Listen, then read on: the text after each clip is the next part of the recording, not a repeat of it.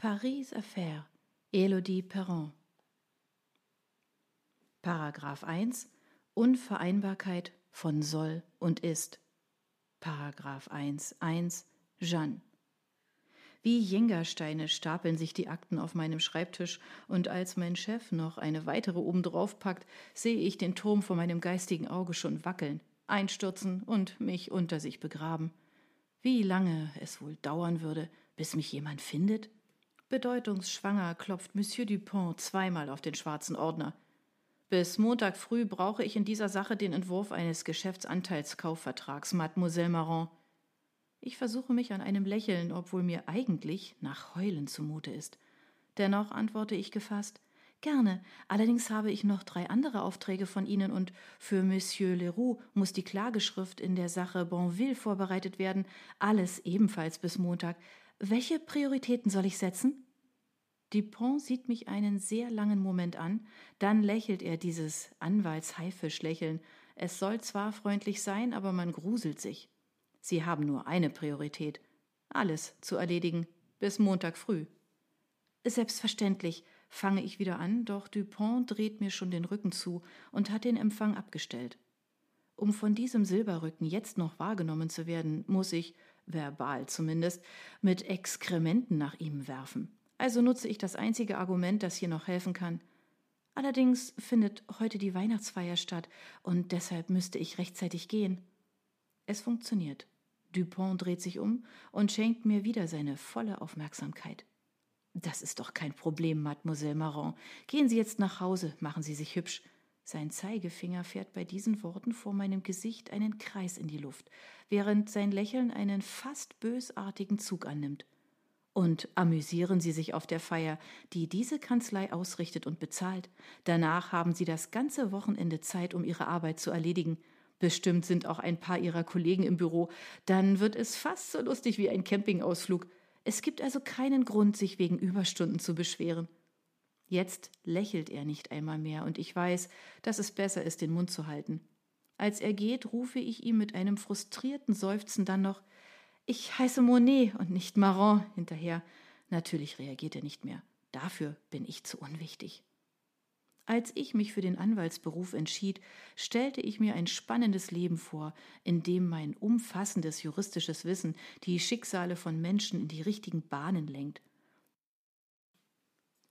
Momentan jedoch sitze ich mit 20 anderen Arbeitsameisen in einem Großraumbüro und beschäftige mich zum größten Teil mit der Ausarbeitung von Texten zu Gesellschafteranteilen, Aufsichtsratspflichten und Verschwiegenheitsklauseln, was ungefähr genauso öde ist, wie es sich anhört, aber dieser Job bei Dupont und Leroux ist meine erste Anstellung als ausgebildete Anwältin und ich muss mir meine Sporen erst noch verdienen. Doch irgendwann wird es besser, da bin ich sicher. Irgendwann werde ich als menschliches Wesen wahrgenommen werden, statt lediglich als juristisches Wissen absondernde Nichtigkeit. Bis dahin sollte ich der Einfachheit halber auf den Namen Marron hören und am Wochenende keine Termine machen. Was gibt es in Montpellier auch Großartiges zu unternehmen? Wenn man die Ausflüge an den Strand, die herrliche Altstadt, Museen, Theater, Märkte und Cafés abzieht, bleibt da nicht mehr viel übrig.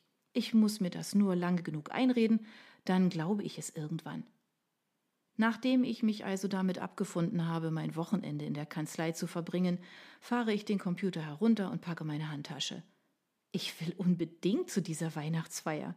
Solche Veranstaltungen sind einer der wenigen Gründe, in einer Großkanzlei zu arbeiten, denn bei diesen Events wird nie an Geld gespart. Es gibt eine schicke Location, Champagner im Überfluss und leckeres Fingerfood. Man zieht atemberaubende Kleider an, in denen man leichtfüßig wie eine Seiltänzerin auf dem Grat zwischen Ich will dich in Marmor verewigen und Wie viel nimmst du für einen Blowjob wandelt.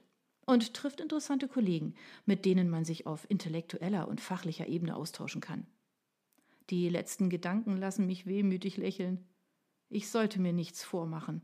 Über juristische Themen kann ich mich im Büro von morgens bis abends austauschen. Woran es mir mangelt, und das schon seit vier Jahren, ist Romantik und alles, was dazugehört. Manchmal braucht es eben nur eine schlechte Entscheidung, um das ganze Leben in Schieflage zu bringen. In meinem Fall handelt es sich um einen einmaligen und überaus bedauerlichen, dafür aber unglaublich heißen Fehltritt. Davor war ich eine Jurastudentin in einer glücklichen Beziehung, die ihren Abschluss machen, arbeiten, heiraten und Kinder kriegen wollte. Hinterher mutierte ich zu einer Singlefrau, die kein Interesse mehr an Männern hatte und all ihre Energie daran setzte, eine taffe, erfolgreiche Anwältin zu werden. Dazwischen gab es Luc Brunard. Aber vielleicht ist es langsam an der Zeit, das Vergangene hinter mir zu lassen, um neu und vor allem glücklicher durchzustarten, denn so habe ich mir mein Leben nicht vorgestellt. Overworked and underfucked. Heute Abend jedoch wird sich das Blatt wenden, und in meinem scharfen schwarzen Cocktailkleid und meinen eleganten neuen Schuhen werde ich das Parkett der Jurisprudenz zum Beben bringen. Bei dieser Aussicht stiehlt sich ein zufriedenes Lächeln auf meine Lippen.